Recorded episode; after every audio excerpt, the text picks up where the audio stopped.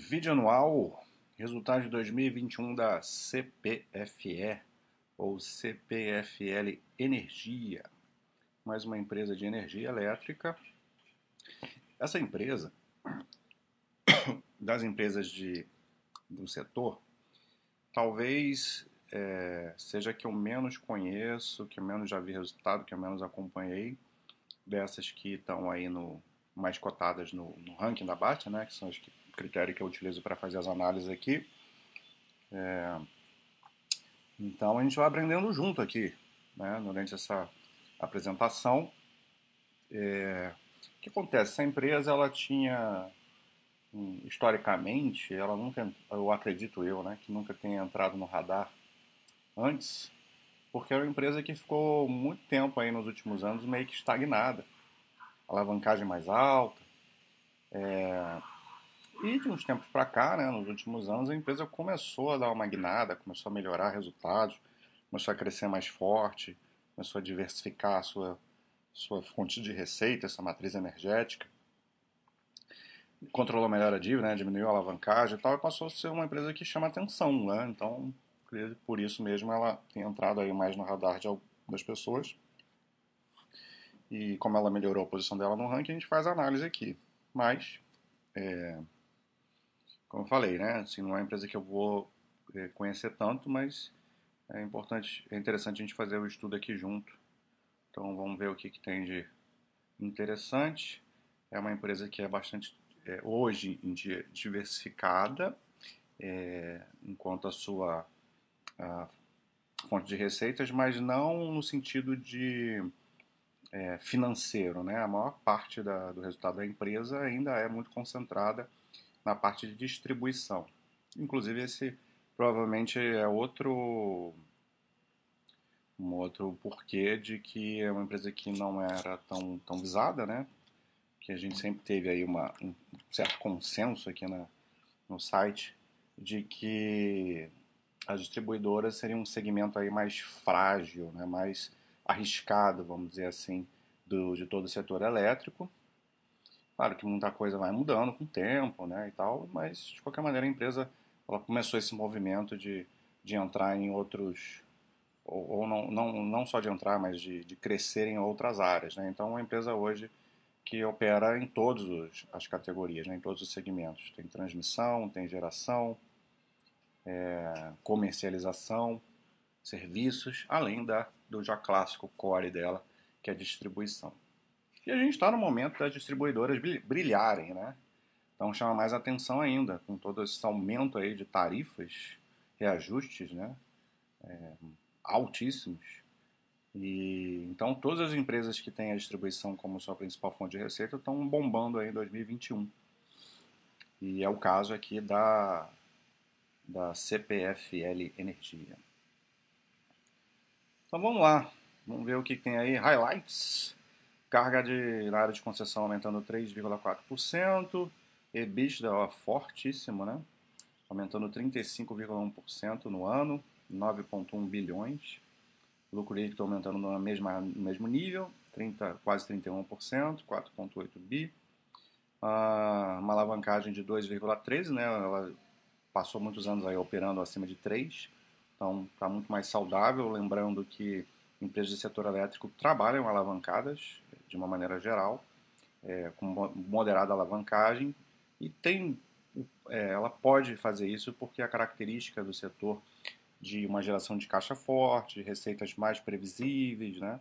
Então dá para se alavancar e até porque são empresas que necessitam de bastante investimento, né? Precisa fazer dívida para crescer, para é, geralmente um capex mais alto ali, né?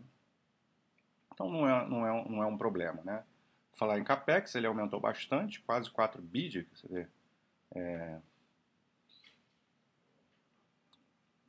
uma empresa que, que gera 9 bi de, de, de EBITDA tem um capex de 4, né? Então, bastante relevante e aumentou aí 42% em, em 21.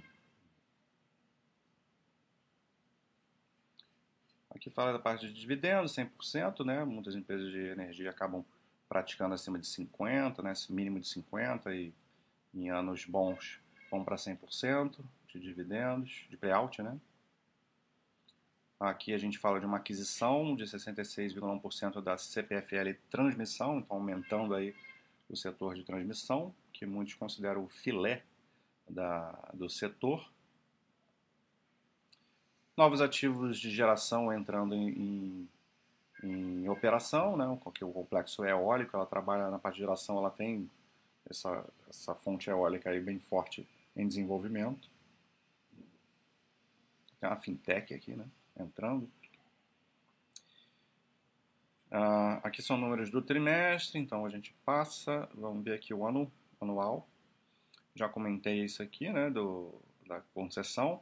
Tem essa questão da divisão de clientes cativos e livres, né? Cativo é bem maior aqui. Tem empresas que possuem é, o setor de cliente livre mais desenvolvido. É importante ter cliente livre desenvolvido que você consegue operar melhor é, risco de, de, risco hídrico, né?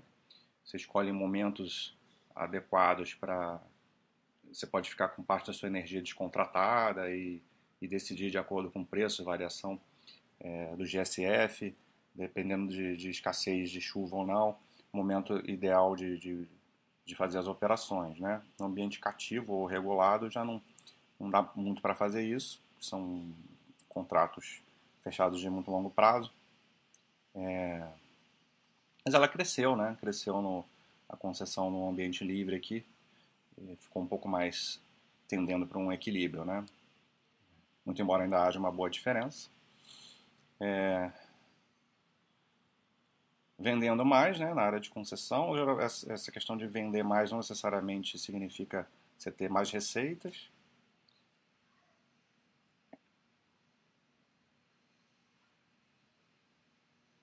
Aqui a gente vê o um aumento né, maior de aqui por classe né, de consumo na, no, no, setor industrial. Isso a gente viu em outras empresas, que o setor industrial ficou muito parado em 2020 né, por conta da pandemia, então é uma demanda reprimida aí voltando, né, o setor industrial mais forte. E o residencial que foi muito mai, maior em 2020, também por causa da pandemia, aí não tem grandes variações em 2021. Né?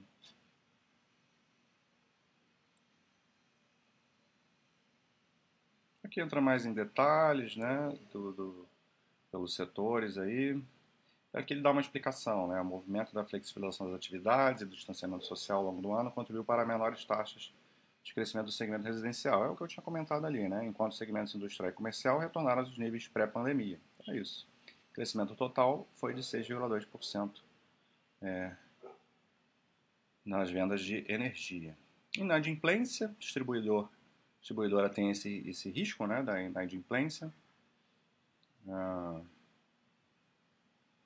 aqui a gente tem a PDD e a PDD sobre receita de fornecimento. Né? Então, teve um provisionamento bem maior aqui, né? riscos maiores aí de inadimplência, mas que por enquanto não, não está sendo problema aí quando a gente olha o resultado da empresa. controle de perdas né, nas, nas distribuidoras ainda. A gente vê aqui é, essas, é, de, segmentando né, as distribuidoras delas, essas quatro aqui. Existe um, um, limite regulatório, né, que é importante você manter as suas perdas próximas a esse, a esse limite, é, de preferência em números inferiores, né, para que isso não afete o teu o receitamento né, da, relacionado à distribuição. Aqui a gente vê a parte de geração, é, queda no GSF, né, 56% aí do, vindo da parte de hidro, que é onde você tem esse problema do, do GSF. Eólicas bem tranquilo, né, geração aumentando, a empresa está investindo muito em eólica, você vê que tem um percentual grande, né, 32% a matriz de geração vem de, vem de eólica, uma boa disponibilidade ao longo do ano, próximo aí de 100%.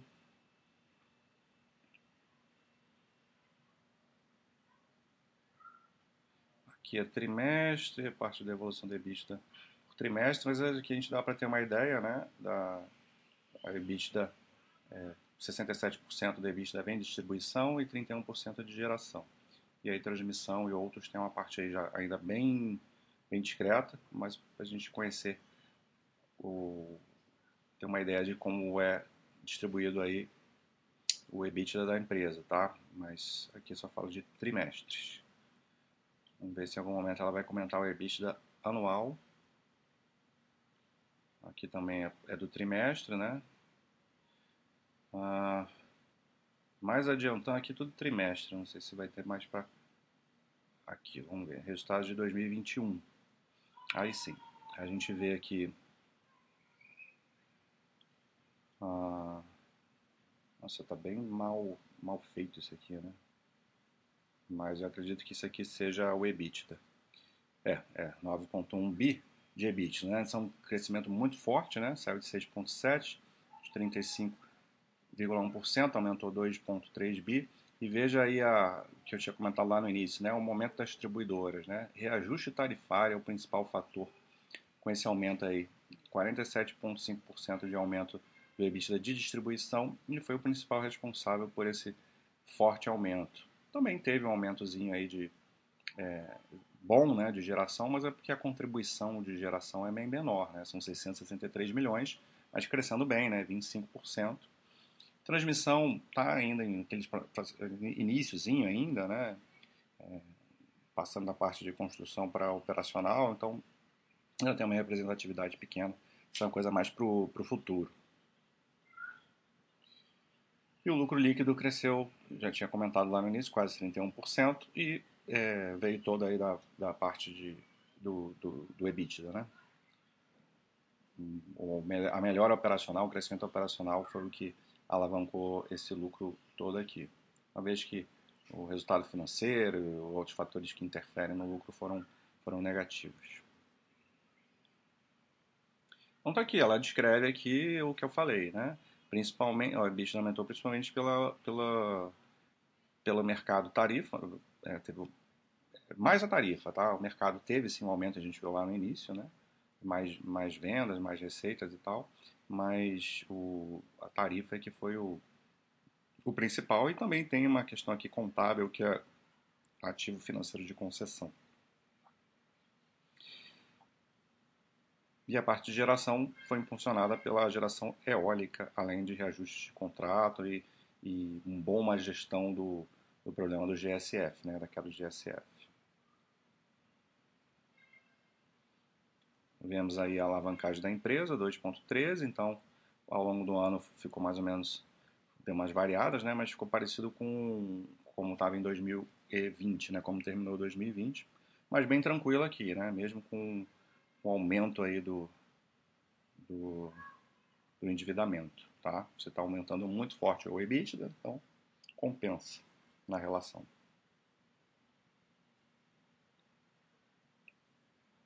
Aqui dá uma destrinchada maior na dívida, né? É,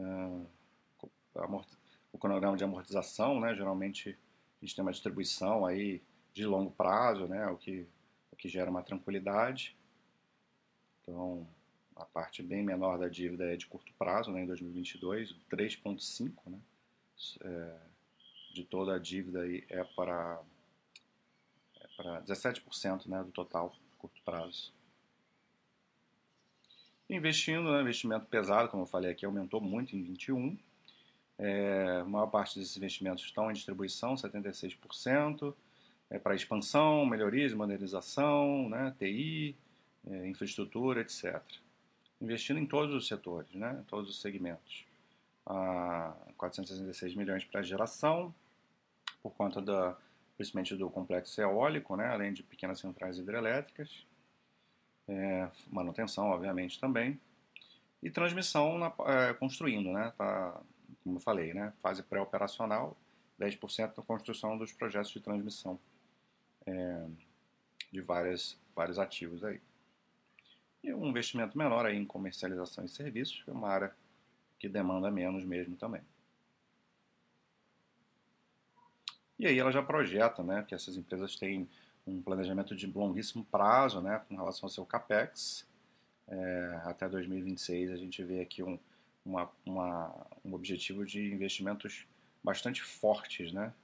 É, se foi realizado quase 4 bi em 21, a ideia é aumentar isso é, nos próximos, a cada ano aí daqui para frente. Né? Então, a empresa que está num momento claríssimo de crescimento e de expansão. E se ela continuar fazendo o que ela fez aí nos últimos dois, três anos, a gente pode esperar um crescimento operacional bem interessante da empresa. Então, é uma empresa que realmente se, se, tem se tornado, né, nos últimos anos, interessante, né, bastante é, operacional bastante forte e não tem um histórico assim tão grande assim desses resultados que ela está tendo agora, mas pode ser uma tendência para frente, algo para ser acompanhado. Ela continua falando de é isso, né? Resultado da empresa, muito bom o resultado, assim, uma empresa que não estava no radar aí da maioria das pessoas, nem no meu, inclusive, mas desempenhando bem, um ano muito bom para a CPFL Energia e vai ser interessante para a gente acompanhar uh, se no longo prazo a empresa vai continuar sendo é, tão boa quanto foi aí nos últimos um, dois, três anos pelo menos. Né? É isso, um abraço.